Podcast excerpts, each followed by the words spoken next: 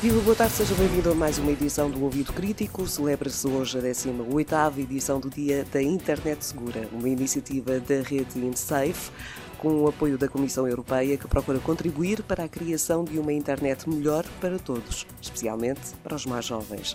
Para assinalar este dia no Ouvido Crítico, cá está a Isabel Meira, uma premiada jornalista, autora do livro Gosto Logo Existo, Redes Sociais, Jornalismo e um Estranho Vírus chamado Fake News. Isabel, bem-vinda ao Ouvido Crítico. Hoje, Dia da Internet Segura, faz todo o sentido falarmos deste teu livro, Gosto, Logo Existo, um livro que ajuda a conhecer este mundo da internet, ajuda a pensar, a fazer perguntas uh, sobre ambientes digitais que hoje uh, habitamos de uma forma quase natural. E agora, para situarmos, Isabel é jornalista uh, da Antena 2 e também com reportagens na Antena 1. Como é que surge a ideia deste livro? Olá, Noémia. Obrigada pelo convite. Este livro, na verdade, foi um desafio da editora hum, Isabel Munhoz Martins, do Planeta Tangerina, numa altura em que a expressão fake news, que em português estamos a traduzir por notícias falsas ou por desinformação, esta expressão começou a tornar-se completamente banal no nosso cotidiano. Todos os dias falamos de fake news e parece quase inevitável ou algo que começou a fazer parte obrigatoriamente das redes sociais. Então chegámos um, um pouco à conclusão também de que não havia um livro que se propusesse a pensar estes temas para os mais novos. Portanto, a ideia foi um pouco como pegar neste tema, que depois também rapidamente chegámos à conclusão que não é um tema único, são muito, muitos temas, como criar aqui uma possibilidade de diálogo entre estas gerações mais novas e depois, por outro lado, os pais, os educadores, que também conhecem bem os livros do Planeta Tangerina e podem, esperamos nós desta forma, também parar um bocadinho para refletir sobre o que nos está a acontecer. Para ti, Isabel, que é jornalista, deve ser ainda mais preocupante perceber eh, a forma como as pessoas rapidamente ou muito facilmente caem nas teias um, das fake news. Como é que, um, na tua ótica, é possível desenvolver esta capacidade crítica para que os utilizadores da internet consigam perceber a diferença? Eu, eu, acredito sinceramente, e falando sobretudo para este público mais, mais jovem, que hum, as escolas e os educadores têm aqui um, um papel eh, fundamental. São o território mais natural para esse questionamento, é? Nestas, nas várias idades, e eu penso que hum, é cada vez mais urgente assumir este tema como uma prioridade, uma prioridade das políticas de educação. Se nós continuarmos à espera que, que, haja alguns projetos que se desenvolvam na escola X ou Y, assim de forma isolada, com muito boa vontade dos professores, a nível nacional não vamos conseguir desenvolver esta, esta ferramenta não é, do pensamento crítico, que é essencial, porque nós estamos a assistir também ao avanço dos populismos, ao avanço da extrema-direita, portanto é o nosso sistema democrático que acaba por estar em causa, e uh, o pensamento crítico, esta noção de que temos de ter uh, ferramentas uh, e de ter automatismos no, no, nosso cérebro, é? na forma como lemos e interpretamos a informação. Precisamos urgentemente desenvolver estas ferramentas, de apostar na literacia mediática, e isso é essencial para formar, sobretudo, as crianças e os jovens.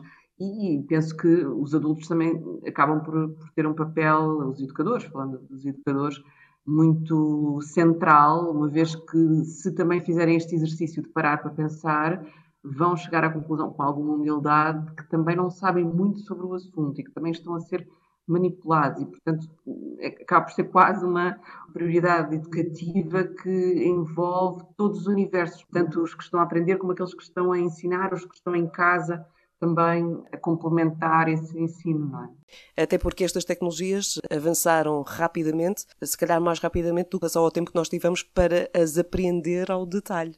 Claro, e depois elas têm um lado que é quase mágico e que nos encanta e que nos faz deixar cair noções essenciais fora dos meios digitais, não é? Como, por exemplo, para falar concretamente destes exemplos, em relação aos mais novos, não é?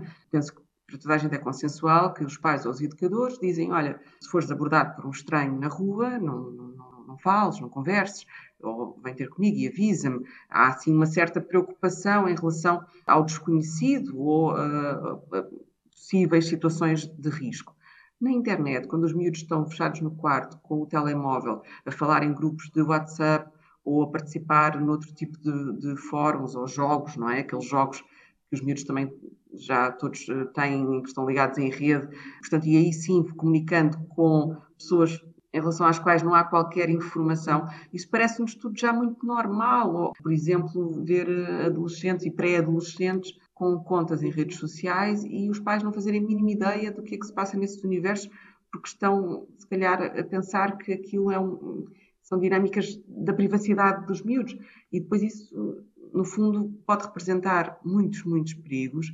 Eh, e, portanto, acho que é um bocadinho deixar cair essas ideias que se foram formando, esse universo encantatório das redes sociais e da internet e perceber que é, são, são coisas muito concretas. Aquilo tem um impacto não só no sistema nervoso de, dos miúdos, como pode ter um impacto depois em coisas mais graves, como o ciberbullying e o assédio. Portanto, há aqui caminhos que é preciso desbravar e, e, depois há aquelas pistas em relação a distinguir uh, informações uh, mais verdadeiras ou menos credíveis, que, que passam por uh, contrariar um bocadinho esta ideia de cérebro preguiçoso, ou seja, temos de verificar informação antes de começar a partilhar nas nossas redes, sobretudo quando a informação é altamente viral, não é? desconfiar disso, denunciar também esses conteúdos quando, quando eles são, são falsos, portanto, criando aqui uma noção coletiva que estamos atentos, não somos só pessoas que fazem like e querem partilhar e querem ver muitos vídeos e, e partilhar muitos vídeos. Portanto, é um bocadinho uh, parar para pensar e ter consciência de que estas empresas, a Google, o Facebook, são de facto gigantes. Transformaram mesmo a nossa forma de aceder à informação. Infelizmente, isso aconteceu e tem acontecido com impactos muito negativos, que já são conhecidos e são muito negativos nas nossas sociedades espírito crítico e, simultaneamente, percebermos que a casa é um lugar seguro, é, mas dentro da casa há um acesso à internet que pode não ser assim tão seguro quanto isso. Exatamente, é, é mesmo isso. Estamos numa fase em que é que já há muita, muita investigação e, muito, e muitos indícios, felizmente bem sustentados, de que estes impactos existem. Eles, eles são concretos. Há uns anos nós não sabíamos, mas agora já há informação e, portanto, já podemos pensar nisto como qualquer coisa que não é preciso estar a proibir e criar leis, mas que pode ser eh, discutido, não é? Sobretudo deve ser discutido. Se é uma coisa que nos faz mal, pois tem muitas vantagens também, mas em determinadas idades, se é uma coisa que é prejudicial, eh, por que não encarar isso dessa forma? Se quiseres, não é como comparação, posso deixar esta ideia, um trabalho que foi feito em relação também à alimentação começámos a ter nos últimos anos, por exemplo, em relação aos doces, aos açúcar, aquela, mesmo aqueles pormenores como substituir produtos nas máquinas automáticas que estão nas escolas, não é? Porque, de facto, começámos eh, a ter mais informação e a perceber que aquilo pode fazer mal aos miúdos, portanto, e fizemos alguma coisa em relação a isso, não é? Eh, as redes sociais também podem ser encaradas dessa forma, não é? Elas têm um impacto na saúde e no crescimento das crianças e dos jovens, portanto, porque não tentar abordar isso de uma forma concreta, com medidas concretas. Isabel, foi um gosto estar à conversa contigo, desta vez não dentro de um estúdio de rádio, mas à distância. À distância. e com a distância que as, que as, novas tecnologias nos permitem. Obrigada, Isabel Meira. Obrigada eu. Depois desta conversa, fica como dica, logicamente, a leitura do livro Gosto, Logo Existo, Redes Sociais, Jornalismo e um estranho vírus chamado Fake News. Autoria da jornalista Isabel Meira, ilustrações de Bernardo Carvalho. A edição é do Planeta Tangerina. O Ouvido Crítico é um programa de educação para os média da Antena 1 e do Milobs, Observatório sobre Média, Informação e Literacia do Centro de Estudos de Comunicação e Sociedade da Universidade do Minho. Está de volta na próxima semana.